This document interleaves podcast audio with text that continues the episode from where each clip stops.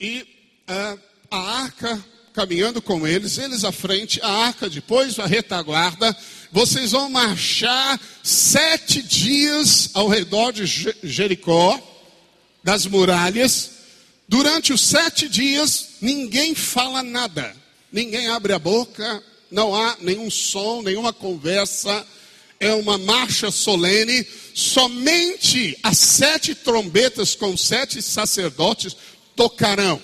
A trombeta era o chofar, que é o chifre de carneiro. Sempre que Israel tocava o chofar, era o anúncio da morte do carneiro. E essa morte aponta para a morte de Jesus Cristo. Tipologicamente significa que sempre que se tocava o chofar, Israel vencia a guerra, porque a morte do cordeiro era anunciada. Assim, quando nós participamos da Santa Ceia, nós tomamos do cálice do pão e a mensagem que é proferida, que é a mensagem de Cristo que morreu e ressuscitou, é o toque das trombetas. Enquanto anunciamos o evangelho da graça que Jesus morreu, mas ressuscitou e a obra está completa, os nossos inimigos são desbaratados. Amém? Então é anúncio profético. Hoje eu vou tocar trombeta com você. Amém? Vamos tocar o chifre do carneiro, chofar, para que as muralhas de Jericó caiam. Mas o Senhor disse: no sétimo dia, você vai dar sete voltas ao redor da muralha. E na sétima vez, com as trombetas tocando, todo o povo vai gritar. Diga gritar aquilo que você faz quando está nervoso: gritar. Mas não é um grito natural, certamente. E a Bíblia diz que quando eles gritaram, quando eles gritaram, toda a muralha caiu e cada soldado à frente tomou posse, destruiu tudo e eles possuíram Jericó e foi o grande sinal e triunfo de Deus para o povo. Foi a primeira conquista, amém? Existe um aspecto, e esse é o aspecto que eu quero te ensinar nesta noite. Presta atenção. Esse é um aspecto poderoso. Claro que ele está associado à fé, porque sem fé é impossível você ter qualquer vitória. O que significa o grito? O que significa o grito? O grito basicamente significa falar. Amém? Você não pode dizer que não significa falar. E o princípio espiritual que eu diria mais poderoso para liberar a força do Espírito Santo, o dinamismo do Espírito Santo, porque dentro de você habita todo o poder de Deus, a plenitude de Jesus é aprender a falar. E esse grito expressa a intensidade daquilo que sai dentro de mim.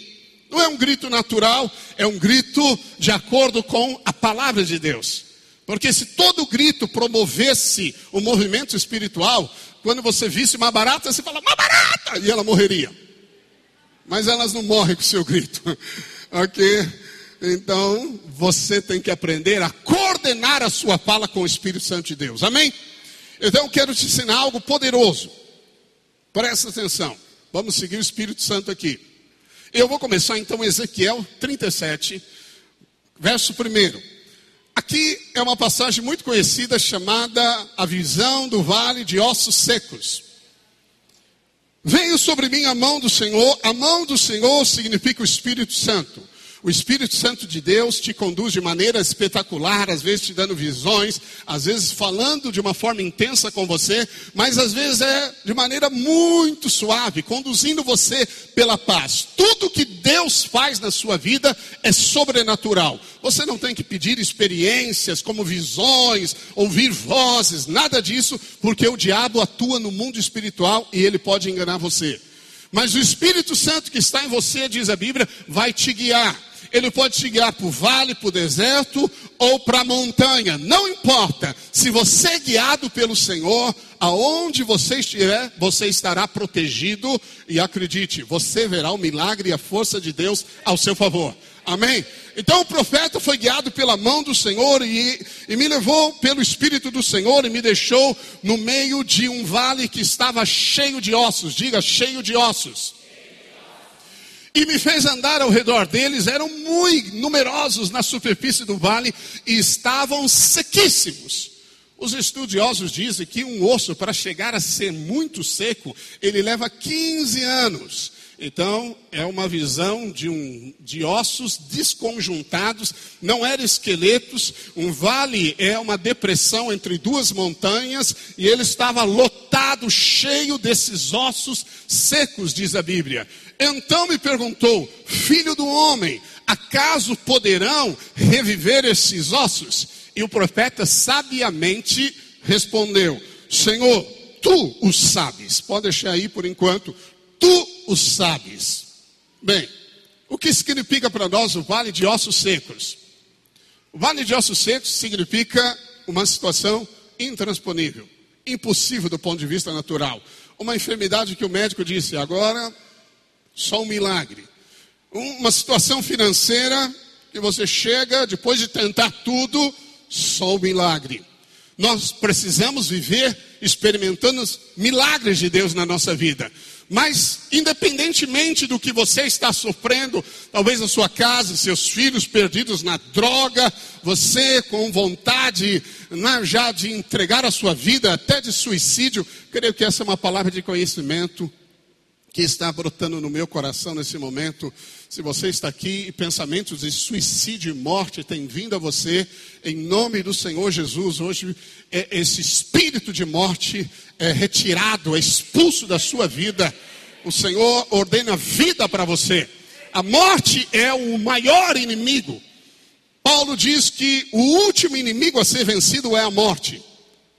A morte é o que tira a vida a vida que está em você. Não que você perde a vida do Espírito de Jesus que está em você, mas Jesus veio da vida e veio da vida em abundância. Jesus não veio dar amor, não veio dar paz, não veio dar alegria, tudo isso vem junto, mas o que ele veio dar é vida. Se você tem a vida de Cristo se manifestando através de você, então você vai desfrutar de tudo que ele é. A Bíblia diz que Deus nos conduz no bom triunfo da vitória de Cristo. E exalamos por toda parte o perfume agradável de Jesus. Mas é o perfume de vida. Amém? Então o diabo, sim, o que ele quer fazer? O ladrão, ele quer roubar a vida, a expressão da vida de Jesus. E esse vale de ossos secos mostra isso. Os ossos estão secos porque eles morreram. E o Senhor fala que aqui é a casa de Israel. A casa de Israel, nesses dias, dizia que eles estavam num sepulcro, que eles haviam perdido a esperança, que eles estavam exterminados. Eram as palavras da casa de Israel que aponta para nós, igreja. Mas o sentido de osso na Bíblia é a vida que produz vida. Osso é aquilo que é tirado da vida para gerar vida. A Bíblia diz que Deus colocou Adão no sono e cortou o seu lado, tirou uma costela, fechou com carne e formou Eva. Eva é um tipo da igreja e Adão é um tipo de Cristo.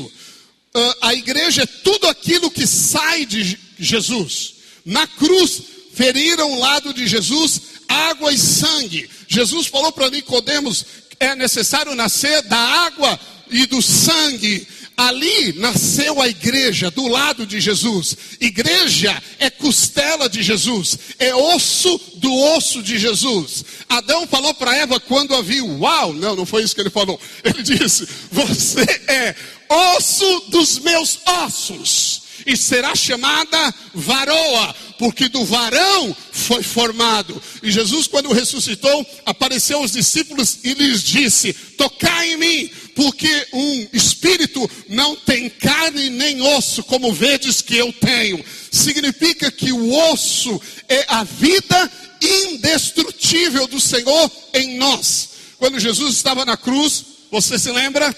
ah, os soldados foram quebrar as pernas de todos, porque era o sábado de grande festa e ninguém podia ficar na cruz. E, e, e, a morte ali era pura asfixia. As pessoas levavam às vezes dias para morrer, porque eles buscavam ar pelas pernas, por esse movimento, e quando quebravam então, eles caíam e não tinham mais força para respirar, morriam por asfixia. Mas quando chegaram até o Senhor Jesus, não lhe quebraram os ossos, porque o cordeiro pascal, já descrito lá em, em Êxodo, não teve o seu osso e não podia ter ossos quebrados, porque o osso aponta para aquilo que é indestrutível. Amém? Não se pode destruir. E você é osso do osso de Jesus. Significa que nada pode destruir você. A morte pode entrar em você. Você pode estar seco sem o brilho do Espírito, pode estar inserido no pecado, pode ter até se desviado, mas se você é osso do osso de Jesus, se você nasceu, o Espírito Santo vai soprar sobre você e você vai ressuscitar. É o que acontece aqui em Ezequiel. Um vale de ossos secos se transforma num grande e poderoso exército. E é isso que Deus vai fazer. E eu quero te mostrar qual é o princípio que Deus usa para fazer isso, amém? Aleluia! Glórias a Deus! Aleluia! Jesus falou: as portas do inferno não podem prevalecer contra a igreja. Você é igreja. Não há nada que o diabo possa fazer para paralisar você. Não há nenhuma macumba, não há nenhum, sei lá o que, para destruir você e nem a sua casa. Sobre a sua casa não vale encantamentos. Amém? ao, mesmo que alguém tenha liberado palavras de maldição, há um shield, um escudo do Espírito Santo que transforma o mal em bênção na sua vida. Amém? Você é indestrutível. Ninguém tira você da terra se Deus não quiser. Ouviu isso? Ninguém. E isso significa o osso. Mas aqui é possível que mesmo tendo a essa vida indestrutível, que é a vida espiritual, a vida de Cristo em nós, nós deixemos a morte entrar. Por isso que Paulo fala: não deis lugar ao diabo. A morte, falta de expressão, falta da riqueza da vida de Cristo, do brilho na face, da alegria da salvação, do amor para com o outro, tudo está em você mas você vive como um boneco, sem vida, sem expressão. E o Senhor então diz para ele: pode reviver. E o profeta é sábio, porque o cenário é tão caótico. Em vez de olhar para o caos, em vez de olhar para si, em vez de tentar buscar fé em algum lugar, ele falou e olhou para o Senhor: Senhor, tu sabes, quando você está na situação mais terrível da sua vida, a primeira coisa que você deve fazer é olhar para o Senhor. Entregue nas mãos de Deus. Olhe para o Senhor. Eu gosto muito daquela oração de Josafá, lembra? Ele estava com a cidade cercada, não tinha o que fazer, e ele falou: Senhor, nós não sabemos o que fazer, mas os nossos olhos estão postos em Ti. Nós não sabemos como pagar essa dívida, não sabemos como nos manter, mas os nossos olhos estão postos em Ti, Jesus. Jesus é salvação para toda necessidade da nossa vida, amém? O seu casamento não vai bem, você já não sabe mais o que fazer, entregue nas mãos de Deus. Diga para o Senhor: Senhor, desta vez, como disse Lia, lembra? E deu o nome de Judá: desta vez eu louvarei o Senhor, está nas tuas mãos. Pare de tentar transformar o seu marido. Pare de tentar transformar sua esposa. Entregue-o nas mãos de Deus. Louve o Senhor. Tu sabes e Deus vai agir, o Espírito vai agir, amém? Bem, o osso na constituição do corpo, nós somos corpo de Cristo. A Bíblia diz que Jesus é o cabeça e nós somos o corpo. Você sabe que é impossível a cabeça agir sem o corpo, amém? E não dá para o corpo falar, cabeça, fica aí que eu vou andar, ok? Não dá. Então, tudo que o cabeça pensa e faz, ele transfere para o seu corpo, amém? Nós somos a resposta de Deus para a geração atual, a igreja. Nós somos Cristos que anda na terra. Nós precisamos entender isso. Você não é alguém comum. Você é o corpo, o membro e o osso de Cristo. Porque, como eu disse, Jesus tem osso. Com o corpo glorificado, ele tem osso. Isso aponta para nós. Nós somos corpo e osso de Cristo na terra. E quem pode destruir Jesus?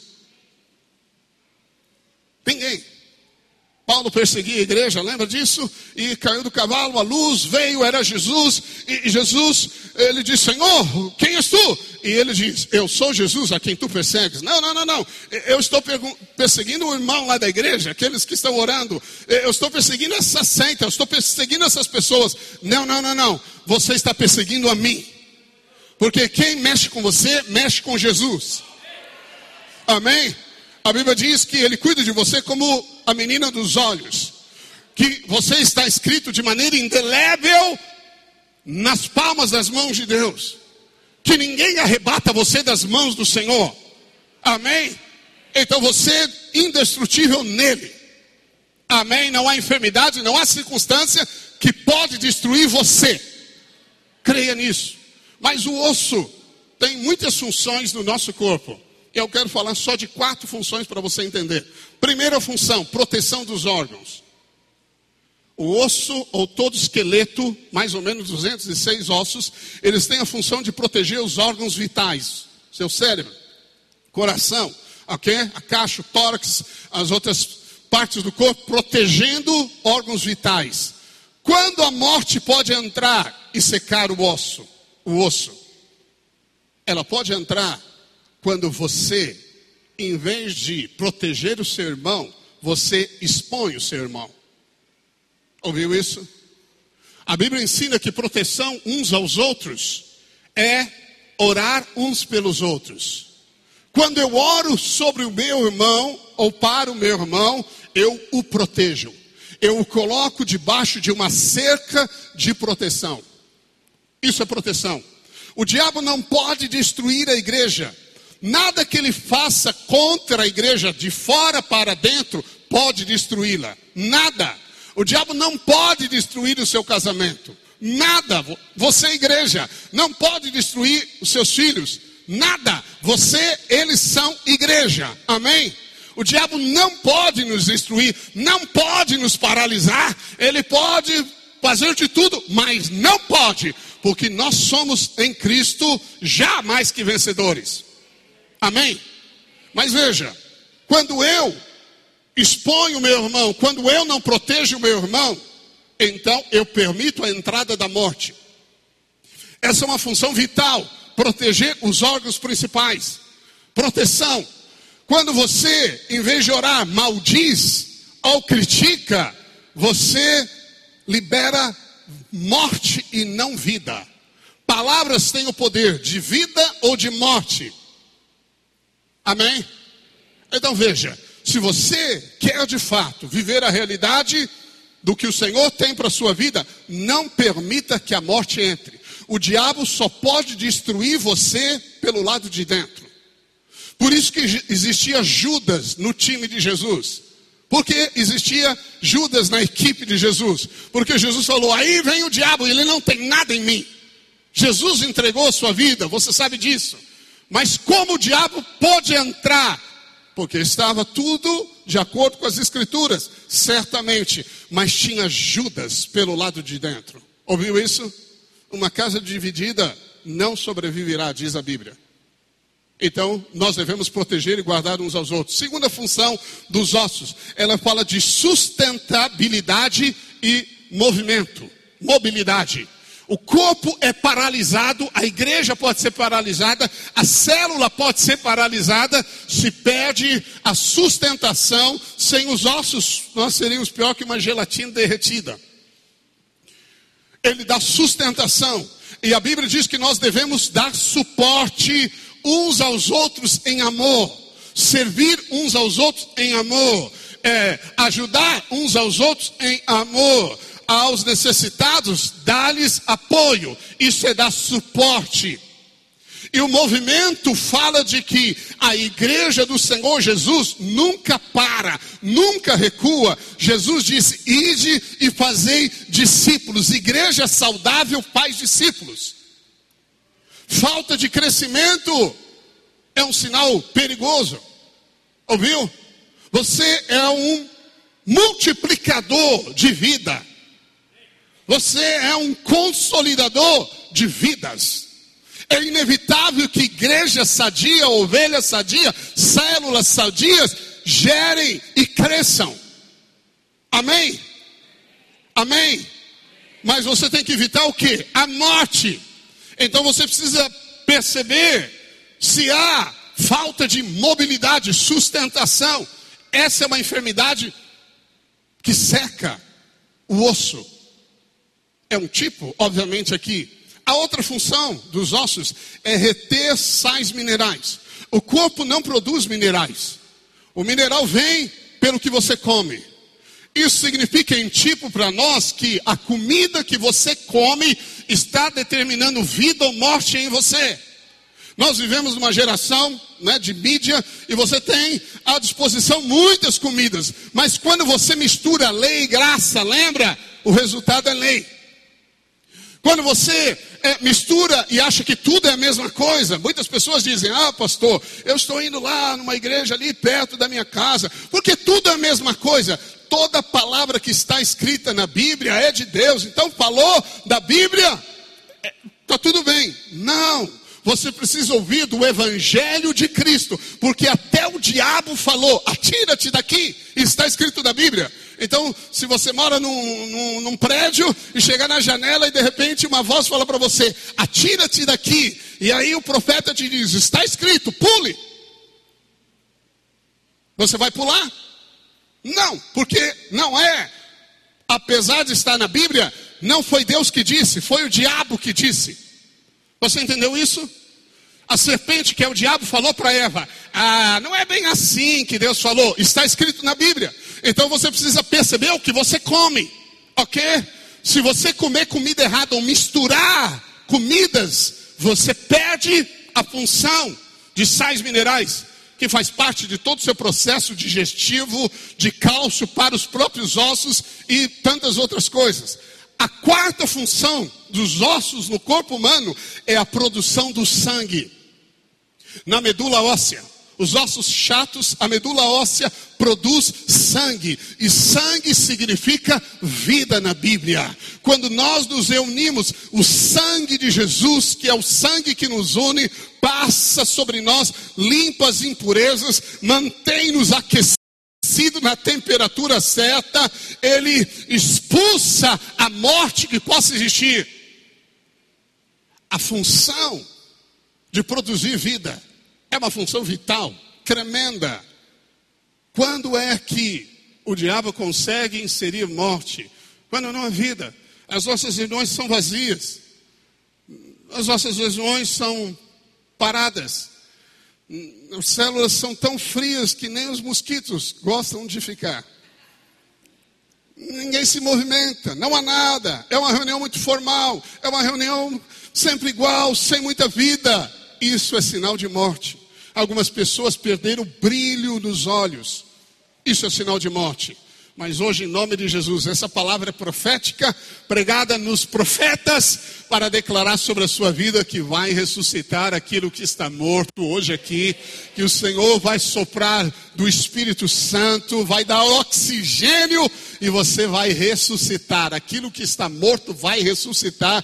E nós somos sim uma igreja que é o exército de Deus que não se detém em situação alguma. Amém? Vamos seguir a leitura para você entender. Então ele diz: Tu sabes, disse-me ele, profetiza a estes ossos e diz-lhes: Ossos secos, ouvi a palavra do Senhor. Assim diz o Senhor a estes ossos: Eis que farei entrar o espírito em vós e vivereis. Porei tendões sobre vós, farei crescer carne sobre vós, sobre vós estenderei pele, porém em vós o espírito e vivereis e sabereis que eu sou o Senhor. Tudo é um tipo, você sabe, o Velho Testamento é um tipo para o Novo, pode voltar. Ainda não é, obrigado. Diz assim: o Senhor, porém, tendões. A primeira menção de tendão na Bíblia é quando Jacó foi tocado no quadril. A palavra quadril é tendão. Isso significa a força. Isso significa uh, que Deus está transformando-nos da força natural para a experiência com o encontro transformador com o Espírito Santo de Deus. E aí ele diz: Farei crescer carne sobre vós. Essa primeira menção da carne é o corte do lado de Adão, que é um tipo da saída da igreja. Deus está formando igreja. É, é essa expressão tipológica. E estenderei pele. A primeira menção de pele é quando Deus matou o animal e fez uma vestimenta de pele para Adão e Eva. Isso aponta para a justificação pela fé. Você foi vestido da justiça de Cristo Jesus. Porém, então, o Espírito que aponta para o Espírito Santo e toda a sua plenitude. E vivereis. Segue. Então, pode seguir. Então, diga então. Então. Então profetizei segundo me for ordenado, enquanto eu profetizava, ouvi um ruído, um barulho de ossos, que batiam contra os ossos e se ajuntavam, cada osso ao seu osso. Aleluia. Já posso ouvir o ruído de abundante chuva. Aleluia, aleluia. Bata o seu pé aí bem forte. Barulho de muitos ossos. Uh, bata as palmas agora, bem forte. São barulhos, barulhos de que algo vai acontecer. Aleluia. Olhei, e eis que havia tendões sobre eles, e cresceram as carnes, e se estendeu a pele sobre eles, mas não havia neles o espírito. Era um boneco, como Adão. Então ele me disse, o Senhor, profetiza ao Espírito, profetiza ao Filho do Homem, e diz-lhe: Assim diz o Senhor Deus: Vem dos quatro ventos, ó Espírito, e assopra sobre estes mortos, para que vivam. Segue profetizei como ele me ordenara, e o Espírito entrou neles, e vieram e se puseram em pé, um exército sobremodo poderoso, aleluia, aleluia, amém? Então a resposta que Deus pergunta para o profeta é: podem reviver esses ossos?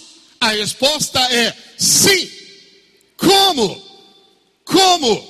A única coisa que o Espírito ou o Senhor falou para o profeta é, ou foi, profetizar. Diga, profetizar. Profetizar.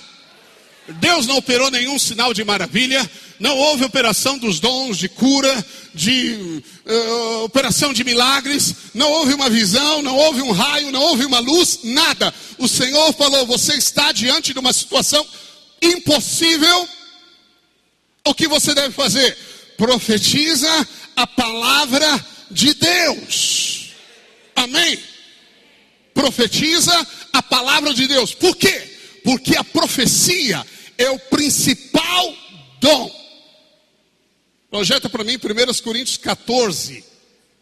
Paulo fala sobre os dons espirituais e ele diz: Segui o amor e procurai com zelo os dons espirituais, mas principalmente que profetizeis. Diga, profecia é o principal dom. Pastor, mas o que é a profecia? Alguns pensam que profecia é alguém falar do seu futuro. Ah, assim diz o Senhor, então daqui a quatro meses você vai receber a chave. Aí você fala, oh, amém, eu aguardo os quatro meses.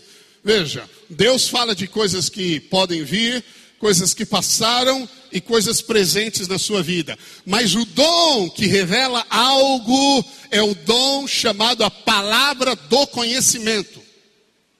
Amém? O que, que é o dom da profecia? O dom da profecia é a palavra falada no nosso idioma, inspirada pelo Espírito. É a palavra que o Espírito Santo te dá diante do vale de ossos secos e você abre a boca e libera a palavra. Isso é a profecia. Paulo segue dizendo: Pois quem fala em outra língua não fala homem, senão a Deus, visto que ninguém o entende, em espírito fala mistérios. Se você ora em língua, soma você não entende nada. Só eu sou edificado. Mas olha o verso 3. Mas o que profetiza fala aos homens, edificando, exortando e consolando. Quem profetiza, fala aos homens. E o que, que a profecia faz? Ela edifica, ela levanta as pessoas, ela amadurece as pessoas, ela exorta. Exortar aqui no original é encorajamento. Jesus apareceu para Paulo e disse: coragem. E muitas vezes você vai precisar de encorajamento. Encorajamento na Bíblia é bom ânimo. Jesus disse: No mundo tereis aflições, mas tende bom ânimo. Ânimo, a profecia anima você, fortifica você e consola você. Esse consolo é o conforto do Espírito Santo. Lá em Atos 9, a Bíblia diz que a igreja crescia no conforto do Espírito Santo. É a ação do Espírito Santo envolvendo você, levantando você, trazendo consolo e conforto. É a ação do Paracleto, diz a Bíblia, que te ajuda, que intercede, que está ao seu lado, que te fortifica, que te inspira. É a ação da profecia. Ok? Aí você fala, pastor, mas peraí, alguns podem profetizar ou outros não podem profetizar. Como funciona isso? Paulo fala aqui no verso 31, 1 Coríntios 14, 31, verso 31, ele diz: Todos vós podeis profetizar, porque todos podeis profetizar, um após outro, para todos aprenderem e serem consolados, confortados. Diga, eu posso profetizar. Mais uma vez, a Bíblia diz que eu posso profetizar. E a Bíblia fala em Ezequiel 39 que o Senhor diz: se profetiza. E nada aconteceu. Mas quando o profeta começou a profetizar, houve um ruído, um barulho, os ossos começaram a se juntar, a se acharem. Não foi um monstro gerado, foi vida ressurreta. Osso com osso se encontrou do mesmo DNA, da mesma pessoa, e um exército foi gerado. Amém? Você entende isso? A profecia tem um poder tremendo. Aquilo que você fala, inspirado com fé pelo Espírito Santo de Deus tem um poder tremendo. É o poder de mudar circunstância, mudar pessoas. Paulo diz que ele intercedia para que os olhos do coração dos irmãos fossem iluminados, para que eles fossem fortalecidos com o espírito de poder, para que eles compreendessem a magnitude do amor de Deus com todos os santos, que eles fossem robustos tecidos com poder, mediante o Espírito Santo no homem interior. O que é isso que Paulo estava fazendo? Paulo estava profetizando vida sobre os irmãos. Ele disse para os Gálatas: Meus filhos, por quem de novo eu sinto as dores de parto, até Cristo ser formado em vós. Deixa eu dizer algo para você: aconselhar osso seco não dá em nada. Você senta com o casal e fala: não trate assim sua esposa. Você tem uma aliança. Você precisa honrar a sua aliança. Você ouviu, meu irmão? Ah, sim, sim, é, é, tá bom, tá bom. Dois dias, eles quebram o pau de novo. Quebram o pau de novo. Aí você chama de novo e aconselha de novo. Aí você chama de novo e você aconselha de novo. Aconselhar o osso seco não é a solução. Acredite. Qual é, pastor? Profetizar sobre eles é declarar em nome de Jesus. Eu declaro sobre o seu casamento, cito o nome da pessoa, se é seu filho, não adianta querer colocar às vezes disciplinas ou regras, dependendo da idade dele, porque ele já não está mais debaixo disso e cada vez a situação está pior. Em vez de você querer brigar com ele, discutir com ele, seja o seu cônjuge, você abre a sua boca e profetiza, profetiza o que eu e minha casa serviremos ao Senhor. Eu declaro que você terá os olhos do coração iluminado. Eu declaro que você vai ter o melhor casamento, mais ideal nesta terra. Eu declaro que o seu corpo será vivificado, que você vai enxergar. Ah, os líderes são desinteressados, então você declara: Eu terei os melhores líderes, homens de Deus, apaixonados por Cristo Jesus. Os jovens são todos desinteressados por Jesus, mundanos, você profetiza sobre eles, eles serão jovens mais apaixonados por Jesus, que são capazes de renunciar a qualquer coisa por amor ao Senhor. Isso é profecia. Ouviu? Porque a profecia edifica a igreja, que é você. Edifica a igreja, que é você. As pessoas acham que aconselhamento resolve tudo. A Bíblia ensina a aconselhar. Mas se você quer osso seco ressuscitado, você tem que profetizar. O profeta que tem a visão de Deus, ouve os ditos de Deus e fala de acordo com Deus. E você é um profeta, porque todos podem profetizar. Amém? Atos 2:17, projeta para mim, Atos 2:17. Pedro explica a vinda do Espírito Santo, e olha o que ele diz. E acontecerá nos últimos dias, está escrito no profeta Joel, esses são os últimos dias, então nós já vivemos os últimos dias há dois mil anos. Diz o Senhor que derramarei do meu espírito sobre toda a carne. Vossos filhos e vossas filhas profetizarão. Eles farão o quê? Quem é filho aqui? Quem é filho aqui? Vamos respeitar o gênero. Quem é filho aqui? Quem é filha aqui? O Senhor disse: filho e filha. Amém?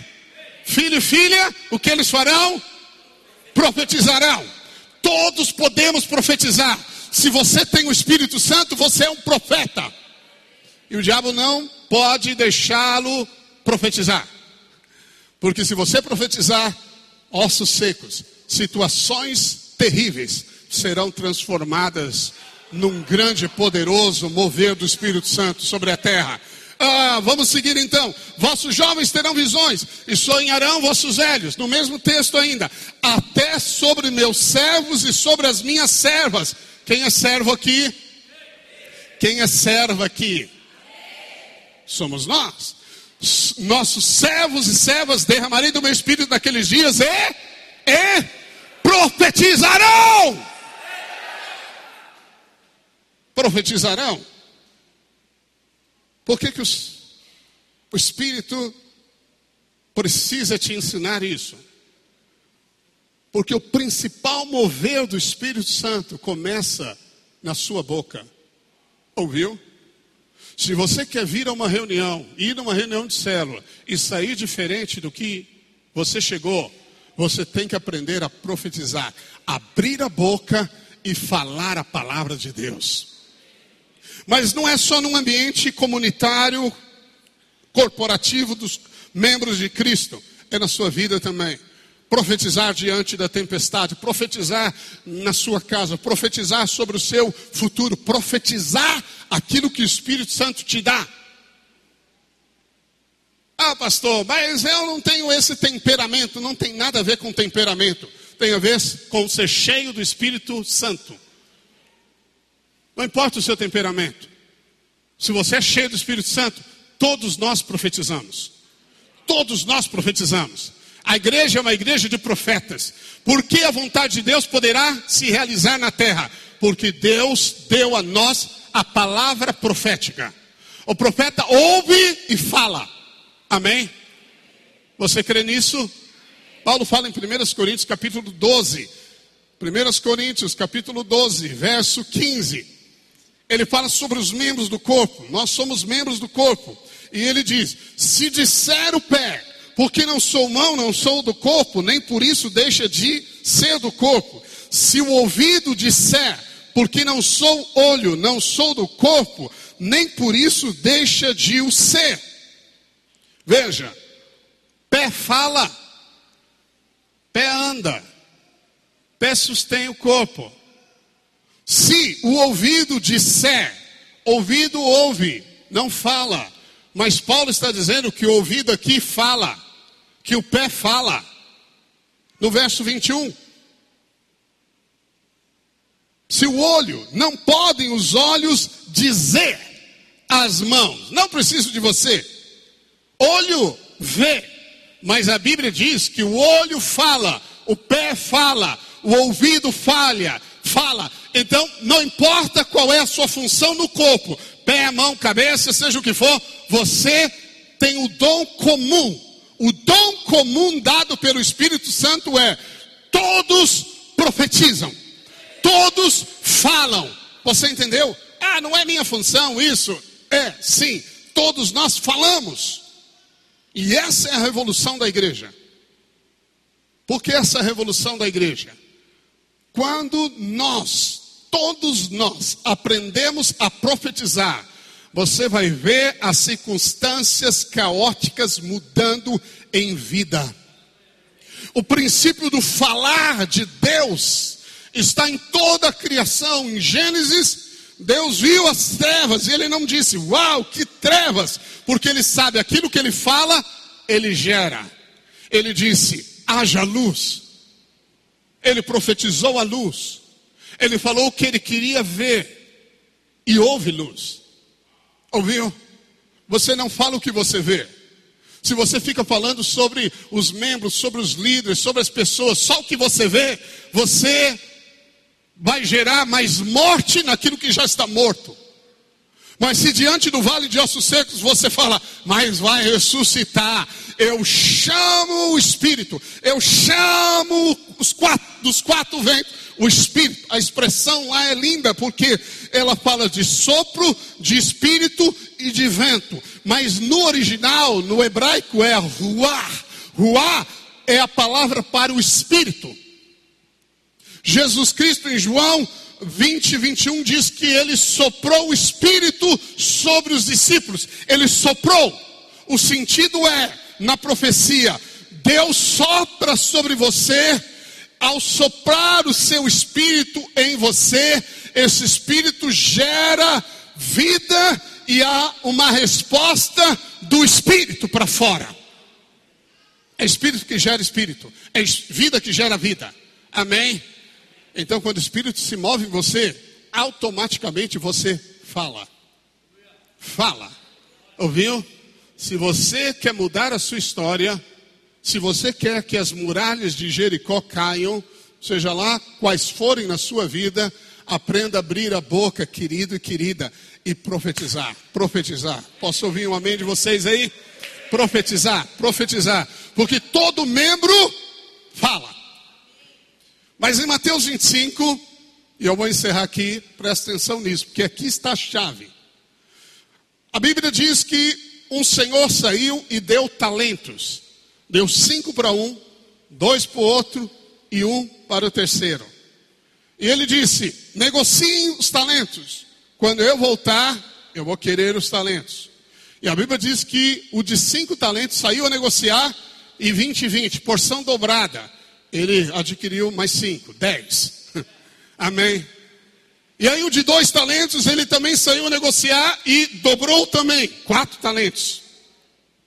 E aquele que recebeu um talento, ele enterrou o talento na terra, enrolou num lenço e colocou na terra. Quando o Senhor voltou, e isso aponta para Jesus, ele veio prestar contas com o que é que você fez com a graça que eu te dei. Eu te dei graça, eu te dei dons. O que é que você fez com a profecia, o dom da profecia que atua em você? O que você fez? E aí o que tinha cinco falou: Senhor, aqui estão outros cinco, porção dobrada. E o Senhor falou: servo bom, servo fiel, entra no gozo do teu Senhor. Acredite, quem multiplica talentos é uma pessoa alegre. Toda pessoa que profetiza, ela é alegre. Toda pessoa que fala movida pelo Espírito entra no gozo do Senhor. A tristeza é o maior roubo do diabo que permite a entrada da morte. O que recebeu dois talentos, porção dobrada, quatro talentos. E o Jesus disse: a mesma coisa, entra na alegria do seu Senhor. Mas o que receberam um talento, ele veio e disse: Senhor, aqui tens o que é teu. Porque eu tenho medo de ti, eu acho que tu és um Deus severo, acho que o Senhor está pronto a castigar, e eu tive medo de ti, uma visão errada de Deus Pai, um Deus severo. E por isso, toma o que é teu. E o Senhor repreende a ele e diz: servo mau e negligente, porque você não negociou o talento. Ele tirou dele e deu ao que tinha dez. Porque quem tem muito, mais se dará. Se você obtém algo de Deus, mais você terá. Quanto mais, mais você terá. Basta negociar o dom. Negociar o dom. Agora presta atenção. Qual é o dom que ele enterrou? Aqui está a chave. Aqui está a pepita. Qual é o dom que esse cara enterrou? Você sabe como vai ser, quando será melhor o avivamento da igreja, queridos? Quando cada membro negociar o dom. Porque tem pessoas que enterram o dom. E quando elas enterram o dom, se um membro sofre, os outros sofrem com ele. O avivamento, o despertar, a revolução que o Senhor espera acontecer é que cada membro do corpo de Cristo negocie o dom. Agora, qual é o dom? É o dom de cura, é o dom de maravilhas. Que dom é esse? É o dom de falar bem, é o dom de pregar, é o dom de misericórdia, é o dom de exortar, que é o dom de aconselhamento, é o dom de presidir, que é o dom de liderança. Quais dos dons é esse? Eu creio que é o dom que é dado para todos. Qual é o dom que todo membro tem?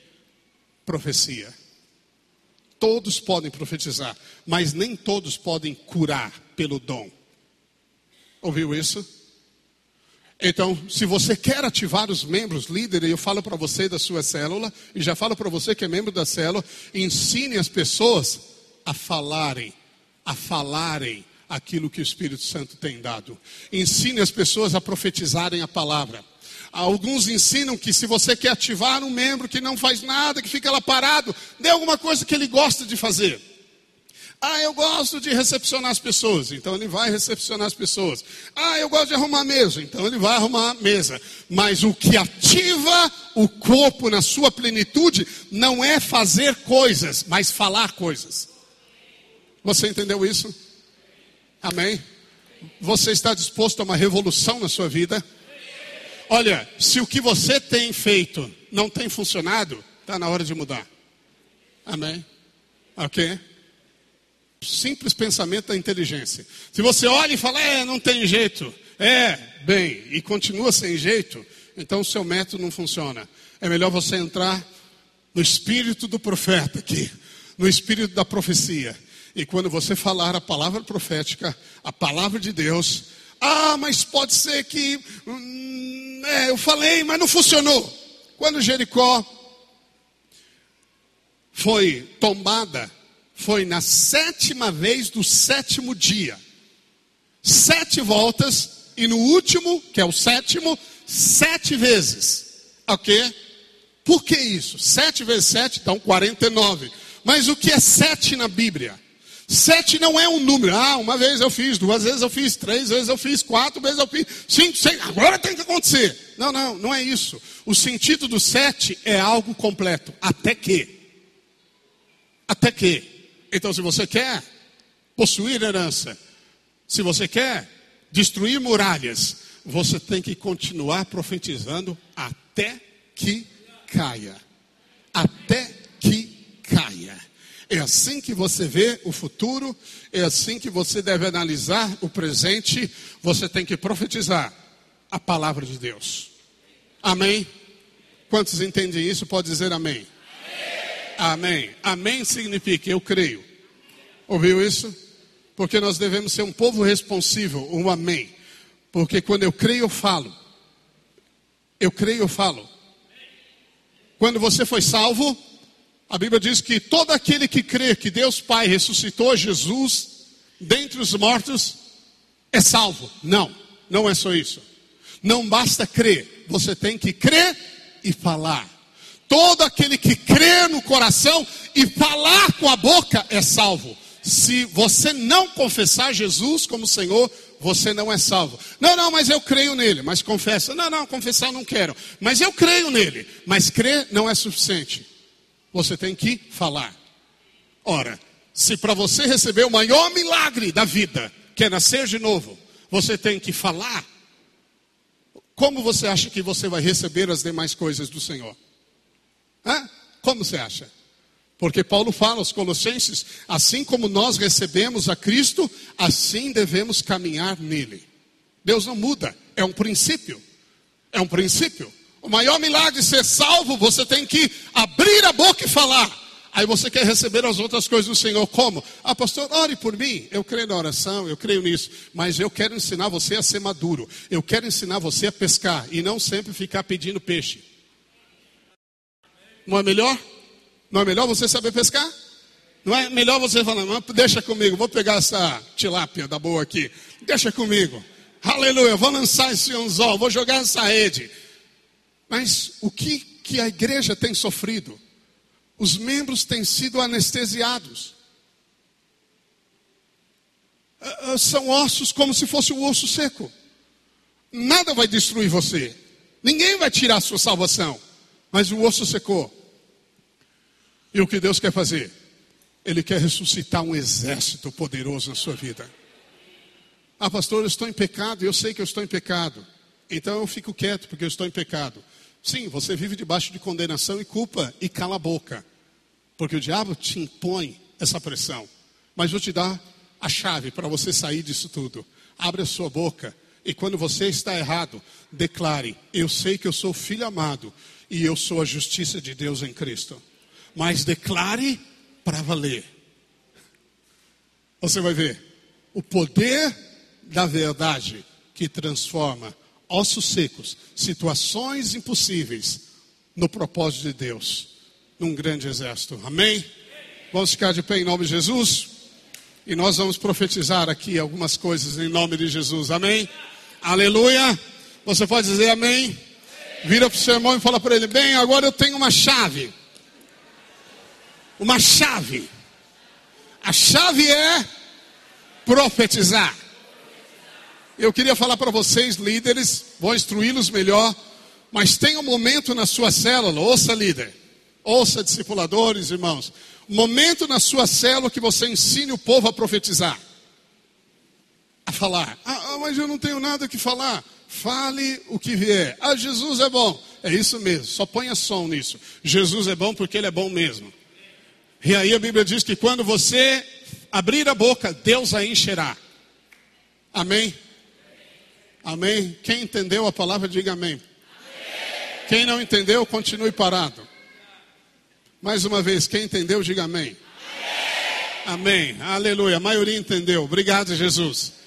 Bem, e se você então está numa situação do profeta, se o seu casamento é um vale de ossos secos e sua célula já é sequíssima há 15 anos, então Deus te deu uma chave hoje para você virar. E você vai ver o que vai acontecer. Eu quero desafiar você em fé. E esse é o grande combate da fé. Porque a fé é falar o que você crê. É a base da profecia. Eu tenho uma palavra de Deus, você tem? Nós temos muitas palavras de Deus. Você tem vários problemas. Ok, para cada um deles existe uma promessa de Deus. Para cada um deles. E o que você deve falar na hora que você pensa que a esperança se foi. Israel estava assim. Eles estavam dizendo que estavam no sepulcro. E Deus falou: Eu vou abrir os sepulcros. Como? Profetiza. Profetiza. Aleluia. Eu quero orar por você. Coloca a mão aqui na sua boca, assim como um sinal profético apenas na mão, na boca. Pai, em nome de Jesus. O Senhor nos constituiu reis, sacerdotes e profetas nessa terra. Para falar as tuas palavras, os teus decretos. E em nome de Jesus, Pai, desperta a autoridade, a fé e as palavras que saiam da boca dos teus filhos, como a espada afiada, a espada do Espírito, que é a palavra do Senhor. Que não saiam de nossos lábios palavras erradas, mas que os nossos lábios concordem com o nosso coração, para falarmos a tua palavra diante das circunstâncias. Em nome de Jesus. Diga amém. Amém. amém. Aleluia. Aleluia. Então